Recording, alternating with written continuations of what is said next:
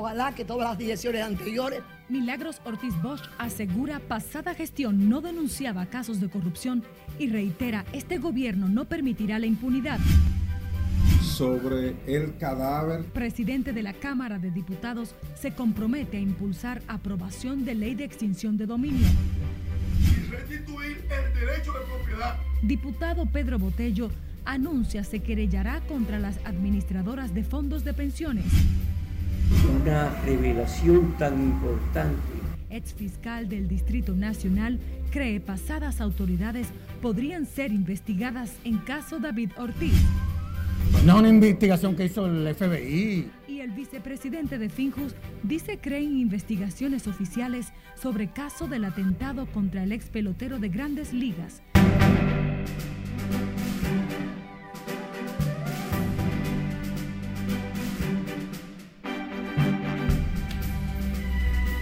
Hola, muy buenas tardes. Bienvenidos a Noticias RNN Primera Emisión. María Cristina Rodríguez les saluda. Un gran honor informarles en nombre de nuestro cuerpo técnico y de producción. Iniciamos esta ronda noticiosa con la directora de Ética Gubernamental, Milagros Ortiz Bosch, quien aseguró este lunes que si en pasadas administraciones se hubiesen establecido mecanismos de control en la actualidad, no existirían tantos casos de corrupción como los que cursan en el sistema de justicia que involucran a funcionarios y a exfuncionarios. Laura Lamar nos cuenta más en la siguiente historia. Están constituidas como parte de la política de gobierno de prevenir la corrupción. La doctora Ortiz Bosch reiteró las afirmaciones del presidente Luis Abinader de que en esta gestión no habrá impunidad sin importar de quién se trate. Al ser abordada sobre la estafa millonaria a miles de familias del programa Supérate, la directora de Ética Gubernamental aclaró que esta denuncia fue presentada por la actual administración. Y es que el caso lo ha denunciado la dirección correspondiente. Ojalá que todas las direcciones anteriores se hubieran ocupado de denunciar los actos pequeños o grandes de corrupción que seguimos conociendo. Precisamente la funcionaria encabezó hoy las primeras votaciones piloto para elegir las comisiones de integridad gubernamental y cumplimiento normativo para prevenir casos de corrupción en las instituciones del Estado.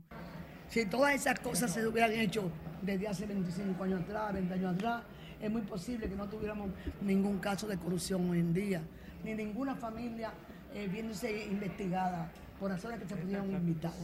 También la directora del programa de subsidios sociales Supérate, Gloria Reyes, afirmó a través de las redes sociales que en este gobierno los escándalos y las mafias son enfrentadas, perseguidas y sometidas a la justicia.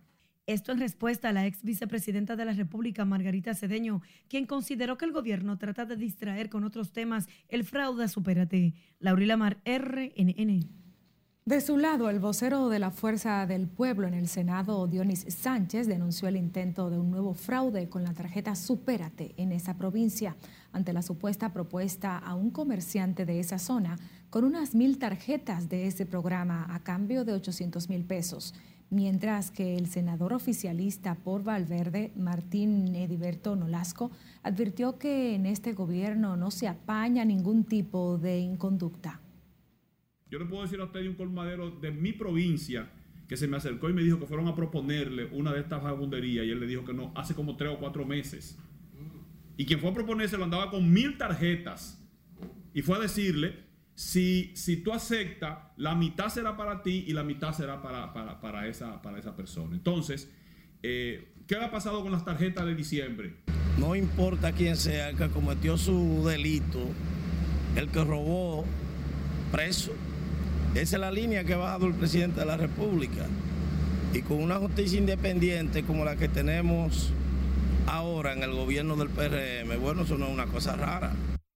Dionís Sánchez asegura que cuenta con pruebas de su denuncia. En tanto, el senador Nolasco cree que si en los programas sociales se demuestra alguna irregularidad de carácter penal, el país puede estar seguro que el sistema de consecuencias se sentirá Vamos ahora al Congreso Nacional. El presidente de la Cámara de Diputados, Alfredo Pacheco, se comprometió a impulsar la aprobación de la ley de extinción de dominio, pero dejó claro que no lo harán bajo presión ni sobre el cadáver de los legisladores. Nelson Mateo con más. No nos lleven a que aprobemos la ley como una eh, situación de obligatoriedad. Senadores y diputados se reunieron este lunes con la mediación de Servio Tulio Castaños Guzmán de la FINJUS. El encuentro fue convocado para poner fin al enfrentamiento que mantienen el senador Antonio Taveras y el presidente de los diputados Alfredo Pacheco y que puso en peligro el conocimiento de la ley de extinción de dominio. El compromiso firme que tenemos todos de brindarle la debida aprobación a esta importante iniciativa. Ahora, a lo que sí nos vamos a resistir siempre es a que la misma quiera aprobarse sobre el cadáver de cada uno de nosotros. Los diputados se comprometieron a integrarse a la Comisión Bicameral de Extinción de Dominio, que el viernes pasado se cayó por la falta de quórum. Y por eso nosotros estamos comprometidos con esta ley. Y no es verdad que le tenemos miedo. La vamos a aprobar y tenemos un compromiso con ella. El encuentro se desarrolló sin la presencia del senador Antonio Taveras, piedra del conflicto con los diputados. Eso es una gran irresponsabilidad. Sin embargo, la vocera del PRM en la Cámara Alta, Farideh Raful, dijo que existe la voluntad para que ninguna diferencia interna afecte la aprobación de una ley tan importante como la de extinción de dominio. Esta ley que viene a establecer procedimientos no para que se devuelva solamente los robados, sino para que todos los bienes que han sido adquiridos de manera ilícita por casos de narcotráfico, crimen organizado. Va a ser el resultado de un régimen político que se marcó en las elecciones de julio de 2020, que es un régimen político de mayoría compartida. Alfredo Pacheco dejó claro que su compromiso es con lo correcto, pero que siempre trabajará en el marco del respeto. Nelson Mateo, RNN. En otra información, el diputado Pedro Botello anunció que ya tiene listo el sometimiento contra los titulares de las AFP. El congresista asegura que las administradoras de fondos de pensiones han registrado un déficit de 8 mil millones en detrimento de los ahorrantes, por el que deberán responder ante la justicia. Vamos a llevar una acción de amparo colectiva ante el Tribunal Superior Administrativo con el objetivo de frenar, de frenar y restituir el derecho de propiedad que ha sido conculcado por esta acción delictuosa. El diputado reformista fue apoderado este lunes de una serie de reportes de un grupo de ahorrantes que aseguran sus cuentas presentan una serie de irregularidades que deben ser explicadas por las AFP. Cambiamos de tema. El exfiscal del Distrito Nacional, José Manuel Hernández Peguero, advirtió que a partir de las nuevas revelaciones de un agente de la CIA sobre el caso David Ortiz, las pasadas autoridades policiales y del Ministerio Público podrían ser investigadas y sometidas por complicidad y obstrucción de la justicia. Scarlett Guichardo con más. Desde un principio, la teoría del caso no fue creíble la ciudadanía. El exfiscal de la capital, Hernández Peguero, dijo que nunca creyó en las indagatorias presentadas por las pasadas autoridades policiales y del Ministerio Público sobre la trama para asesinar a David Ortiz. Esta revelación abre muchas interrogantes en lo que respecta al, al caso judicialmente, porque el Ministerio Público estará compelido a abrir una nueva investigación y a adoptar los correctivos del lugar en el caso que ya está en curso. Dijo que el reporte del ex agente de la CIA asegurando que el entonces procurador Jean Alain pidió a David que aceptara que su caso fue el producto de una confusión, deja claro que esas autoridades deberán ser investigadas por complicidad, falsificación y obstrucción de la justicia. A partir de ahí yo creo que corresponderá a las actuales autoridades del Ministerio Público poder explicar qué hará en este caso, eh, en donde una revelación tan importante cambia los autores intelectuales y posiblemente alguno que otro material que estuviese participando el ex fiscal del Distrito Nacional asegura que los hallazgos del ex miembro de la Agencia Federal de Investigación advierten que hay algunos vinculados que nada tienen que ver con el proceso criminal, pero que hay otros que deberán caer. Y hubo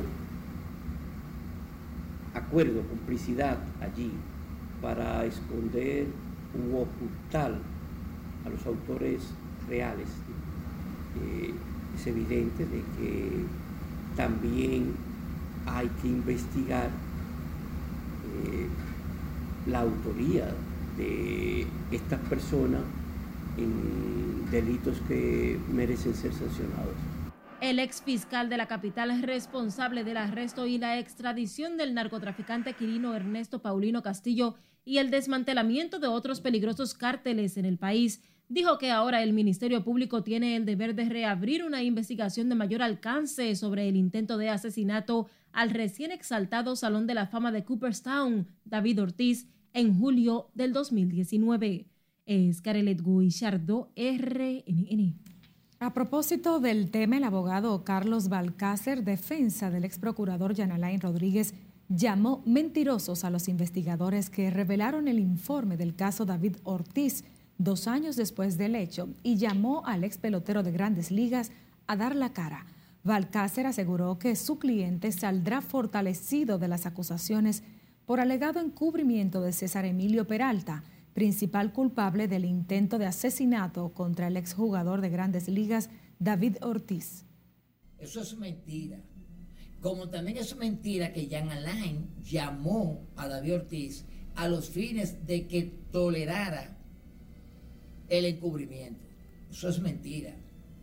Ya no tiene que hacer eso. Y mucho menos con una persona como David Ortiz, que había demostrado unas abigarradas ligaduras con César Emilio Peralta. Y a tal grado de que si era verdad, ¿por qué David Ortiz, desde ese entonces hasta ayer me parece, anda en un carro convertible, exhibiendo un Lamborghini o, o qué sé yo, un vehículo de alta gama, para que lo vean? David Ortiz fue herido de bala mientras compartía con un grupo de amigos en un bar de la avenida Venezuela de Santo Domingo Este el 19 de julio del 2019. Y de su lado, el vicepresidente de la Fundación Institucionalidad y Justicia, Servio Tulio Castaños Guzmán, dijo este lunes que cree en las investigaciones oficiales sobre el caso David Ortiz. Recordó que las informaciones que filtró un ex agente de la CIA sobre la trama contra David Ortiz son privadas. El Ministerio Público recibió eso, porque a fin de cuentas esa es una información que la filtró un medio en Boston. Entonces yo me pregunto, ¿Tiene el Ministerio Público esa investigación? Habría que preguntarle a la magistrada. ¿Y qué tanto crédito podríamos darle a esta investigación? Yo creo en las investigaciones que hacen instituciones. No es una investigación que hizo el FBI, ni el Procurador General en los Estados Unidos. Fueron dos gente que contrataron privadamente. Tulio Castaños recordó además que bajo la investigación y pruebas aportadas por las anteriores autoridades, el Ministerio Público ha continuado el proceso contra los 12 implicados en la trama para asesinar a David Ortiz. Si usted desea ampliar esta y otras informaciones, le invitamos a seguir nuestra cuenta en redes sociales. Somos Noticias RNN. Usted puede ahí seguirnos en Twitter, en Instagram, en Facebook, también conectarse a nuestro canal de YouTube enviarnos sus denuncias e imágenes a través de la línea 8492-685705 o bien puede escuchar nuestras emisiones de noticias en audio.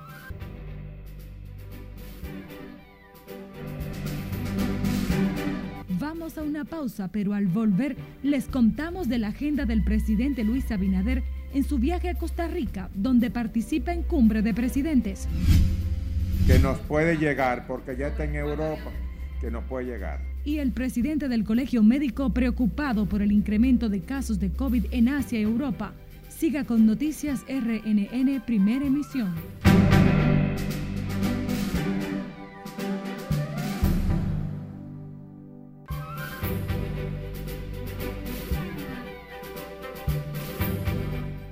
Retornamos con más. Un avión de la compañía china Eastern Airlines con 132 pasajeros a bordo se estrelló el lunes en el suroeste de China, informó la Administración China de Aviación Civil, sin ofrecer por el momento un balance de víctimas. Scarlett Guichardo nos pone al tanto en el resumen internacional de RNN. El Boeing 737 volaba desde la ciudad de Kunming hacia la metrópolis de Guangzhou, pero perdió el contacto cuando se encontraba sobrevolando la ciudad de Wuzhou, según un comunicado de la Administración de Aviación Civil de China. El aparato transportaba 123 pasajeros y 9 miembros de la tripulación y se habría estrellado en una zona rural cerca de esa ciudad, provocando un incendio. La última tragedia aérea de la que informó la aviación china fue el 24 de agosto de 2010, cuando un vuelo se estrelló causando la muerte de 44 personas. Pasamos con el viceprimer ministro ruso Alexander Novak, quien advirtió este lunes que la renuncia al petróleo ruso que se debate en la Unión Europea como posible represalia a la campaña militar rusa en Ucrania subiría los precios de los combustibles a 300 dólares por barril, con la posibilidad de un mayor aumento. A propósito, el presidente de Ucrania, Volodymyr Zelensky, afirmó que está preparado para negociar con su homólogo ruso Vladimir Putin para poner fin a la guerra, pero descartó reconocer la independencia de Donbass y la soberanía rusa sobre Crimea. Un hombre de Kansas en Estados Unidos que pasó 23 años en prisión por un doble asesinato que no cometió busca una indemnización de 93 millones de dólares del condado donde fue sentenciado y un ex detective que según él lo incriminó en el delito. Lamont McIntyre, de 45 años, fue declarado culpable y condenado a cadena perpetua por dos asesinatos en 1994. Sin embargo, fue liberado de prisión en 2017 y en 2020 recibió un certificado de inocencia y 1,5 millones de dólares del Estado. Y este lunes se conmemora el Día Mundial del Síndrome de Down, una fecha que busca generar una mayor conciencia en la sociedad acerca de esta condición y enfatizar la inclusión social. La intervención temprana puede mejorar mucho la calidad de vida de los niños y de los adultos que padecen este trastorno, además de que los ayuda a tener vidas completamente normales. En las internacionales, Scarlett Guillardo, RNN. Regresamos al plano local. El presidente Luis Abinader participa en estos momentos en la tercera cumbre de la Alianza para el Desarrollo de Democracia que se realiza en Costa Rica con la presencia de varios jefes de Estado. Laura Lamar está en directo desde el Palacio Presidencial donde ha recogido muchos detalles. Muy buenas tardes, Lauri, cuéntanos. Gracias, buenas tardes. El presidente Luis Abinader continúa afianzando los lazos diplomáticos para impulsar políticas dirigidas a fortalecer el comercio bilateral y motivar la inversión extranjera. Para estos fines, el mandatario partió a tempranas horas de hoy lunes hacia Costa Rica, donde se realiza la cumbre de la Alianza para el Desarrollo en Democracia junto a otros gobernantes. Según una nota de la Presidencia de la República, el objetivo de esta cumbre es avanzar y concretar acciones emprendidas en materias de diálogo político, cooperación, comercio e inversión. Tendrá una jornada de un solo día y en ella se abordarán temas económicos, políticos, de negocios y otros de interés regional. Al final de la cumbre se producirá una declaración firmada por los participantes y se anunciará la fecha y lugar del próximo encuentro. Los ministros de Comercio de los países participantes se reunirán con el sector privado y los ministros de Hacienda con los presidentes de los bancos de desarrollo regionales. Asimismo, los bancos regionales y el sector privado tendrán una sesión de trabajo. Como parte de su agenda de trabajo en Costa Rica, el presidente Abinader participará del acto de desvelizamiento del busto al padre de la patria dominicana, Juan Pablo Duarte, en el Parque República Dominicana en San José de Costa Rica. Lo acompañará su homólogo Carlos Alvarado. El mandatario tiene previsto retornar al país este mismo lunes a las 10 de la noche por la base aérea de San Isidro. De mi parte es todo retorno al estudio. Muchísimas gracias, Laura Lamar, en directo desde el Palacio de la Presidencia. En otra información, el Banco Central de la República Dominicana dio inicio a su octava Semana Económica y Financiera 2022 como parte de su programa de responsabilidad social institucional que se llevará a cabo del 22 al 26 de marzo. El gobernador del Banco Central, Héctor Valdés Alviso, destacó el impacto que tendrá la iniciativa, un acontecimiento multidisciplinar que en esta edición se hará en modalidad virtual. Es parte de las actividades que lleva a cabo el Banco Central a través de su programa de responsabilidad social institucional, Aula Central, el cual además ofrece diplomados para comunicadores, organiza la competencia académica Economistas del Futuro para estudiantes de bachillerato y ofrece conferencias, talleres y charlas para el público en general. Durante la Semana Económica y Financiera se llevarán a cabo gratuitamente 50 actividades dirigidas a alumnos de enseñanza primaria, secundaria y universitaria, así como a profesionales de distintos sectores, entre los que se encuentran de periodismo y finanzas, y al público en sentido general.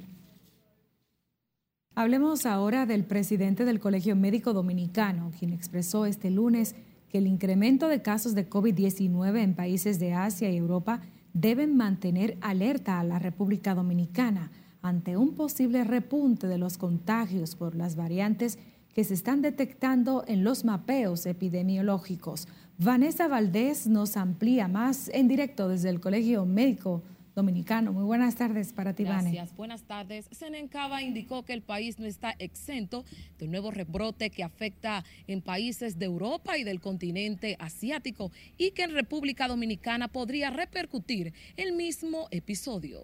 Que nos puede llegar, porque ya está en Europa, que nos puede llegar. El presidente del gremio de los médicos expresó la preocupación por el cierre de algunos centros de vacunación en las últimas semanas no debieron en estos momentos quitar esos centros de vacunación. Creo que todo lo contrario. Se debió retomar la campaña para que aquellas personas que no se han puesto una tercera dosis se la apliquen. En tanto, encargados de los puestos de inoculación entiende que dichos centros deben continuar con la jornada de inoculación pese a que algunos centros han cerrado por la baja asistencia. Pues me ha sorprendido que han llegado varias personas tan temprano, en igual a, eh, a diferencias de la semana pasada. No solamente se queden con su tercera dosis, ya terminen de completar su esquema de cuarta dosis. El centro de karate en el Olímpico sigue habilitado. Hay muchas personas que piensan que ya cerraron, no, todavía seguimos vacunando aquí aunque de forma tímida ciudadanos continúan reforzándose con el fármaco como medida preventiva frente a los efectos del virus. Bueno, vengo a ponerme el refuerzo ya final, la última vacuna, eh, atendiendo a un llamado de la salud del mundo. Que se vengan a vacunar realmente, aunque uno crea que está bien, quizás uno tiene un familiar que sí pueda lo pueda afectar. Quizás yo me siento joven, me siento bien, pero tengo un hijo, tengo a alguien envejeciente. Eh, no veo en qué pueda afectar. Quien quiera se vacune, quien no, quien no se restringe. Pero no hay necesidad por ahora de cerrarlas. Este lunes el Ministerio de Salud Pública notificó 16 nuevos contagios del COVID-19 para un total de 577.354 casos confirmados desde el inicio de la pandemia, de los cuales 338 casos están activos. El presidente del Colegio Médico resaltó que para evitar posibles rebrotes, la población dominicana debe culminar con el esquema de vacunación. Por el momento es todo. Retorno contigo al centro de noticias. Vanessa Valdés, muchísimas gracias. En otra información, conductores del transporte público de Santo Domingo Norte se manifestaron este lunes en rechazo a la instalación de un corredor de autobuses en esta ruta. Tanto ciudadanos que utilizan el transporte público en la zona se mostraron a favor de esa iniciativa de las autoridades. Miguel de la Rosa nos pone al tanto. El miedo a ser desplazados de sus puestos de trabajo motiva a los conductores de Santo Domingo Norte a oponerse a la instalación de un nuevo corredor de autobuses en esa ruta. Esta lucha no simplemente sufren los choferes, también van a sufrir los usuarios y el Estado dominicano por la cantidad de suicidios que el gobierno le va a entregar a ese corredor. Se está aproximando que nosotros los usuarios vamos a pagar 35 pesos y el gobierno va a subsidiar casi 100 pesos o 100 pesos por cada uno que se monte en ese corredor. Estos conductores afirman que este nuevo corredor será operado por un empresario del sector que no beneficiará a los pasajeros. Hacemos un llamado al señor presidente de la República para que tengan conocimiento, estamos ya cansados de los abusos que, hemos, que han venido haciendo con un país donde solo piensan en las clases altas. Sin embargo, para los usuarios del transporte público, un corredor de autobuses mejoraría el desplazamiento por esa ruta. Uno pasa mucho trabajo, se coge mucho trabajo para coger un vehículo. Entonces, mire cómo estoy yo para allí, para acá, para allí, para acá. Claro que sí, porque uno, porque uno pierde tiempo sentado, si uno va para su trabajo, si uno va para su trabajo, uno dura casi una hora esperando, pudiendo, pudiendo tener un, minibús para uno salir de una vez para su trabajo, para uno llegar temprano a su trabajo. Entonces ellos controlan, ellos le controlan el paso, el tiempo a uno. Este lunes, los choferes se manifestaron en contra de esa medida, generando una congestión en el tránsito en toda la zona. Hasta el momento el gobierno ha puesto en marcha los corredores de las avenidas Winston Churchill y Núñez de Cáceres y está en espera el de la avenida Charles de Gaulle. Mientras los choferes de Villamella se oponen a la instalación de este nuevo corredor de autobuses, el gobierno sigue enfocado en modernizar el sistema de transporte de todo el Gran Santo Domingo. Miguel de la Rosa, RNN. Cambiamos de tema. La Dirección Nacional de Control de Drogas informó del decomiso de más de 26 mil gramos de cocaína, marihuana, crack y éxtasis durante el fin de semana en el marco del reforzamiento en la lucha contra el microtráfico de sustancias controladas junto a miembros del Ministerio Público. De acuerdo con un comunicado, se incautaron 9.542 gramos de cocaína, 16.126 de marihuana, 1.118 de crack y 103 pastillas de éxtasis. En las operaciones se apresaron 315 personas en unos 850 operativos y allanamientos realizados en barrios y provincias del país. Las acciones se concentraron en las provincias de La Alta Gracia, el Distrito Nacional, Gran Santo Domingo, San José de Ocoa, La Vega, Santiago, Atomayor, Peravia, Asua, entre otras. Vamos a San Juan, donde la Asociación Dominicana de Profesores dio a conocer una serie de movilizaciones para exigir al gobierno un aumento salarial de un 25% y otras demandas. Julio César Mateo nos cuenta más en directo desde el granero del sur. Buenas tardes, Julio. Gracias, buenas tardes. Durante una rueda de prensa efectuada la mañana de este lunes en este local, directivos de la Asociación Dominicana de Profesores en San Juan de la Maguana rechazaron la propuesta de aumento salarial de un 7% prometida por las autoridades del Ministerio de Educación. Y como Asociación de Profesores hemos estado siempre garantizando la educación y somos los garantes de que se cumpla, pero también el Ministerio con su incumplimiento ha sido quien siempre no ha dejado otra vía que no sea la de la, la de la protesta. Advirtieron que no desmayarán hasta que el Ministerio de Educación atienda sus demandas. El mismo director también se ha comprometido a trasladar los profesores que están en la zona norte y en la zona este de la seccional de San Juan de la Maguana con una coordinación estratégica que hemos trazado con el presidente de la seccional. Marchas, concentraciones, encendidos de velas, asambleas y otras actividades realizarán los docentes a partir de la próxima semana como parte de su jornada de lucha. Lunes 21, la reunión con la directiva de los medios de comunicación. Martes 22, reunión de la directiva con las unidades de bases sindicales y pedagógicas en el Liceo Técnico Pedro Enrique Sureña a las 9 de la mañana. Miércoles 23, todos los maestros iremos vestidos de azul a los centros educativos y cantaremos el himno de la ADP luego de los actos patrios a las 8 de la mañana. Los ADPistas alegan que los artículos de primera necesidad han experimentado alzas significativas en sus precios, lo que devalúa progresivamente sus salarios. Con este dato concluyo mi intervención. Adelante estudios. Muchísimas gracias Julio César Mateo desde San Juan. Ahora vamos a Santiago donde claman por auxilio en el Hospital José María Cabral y Báez ante la gran contaminación que se registra por la falta de recogida de los desechos hospitalarios. Junior Marte con más.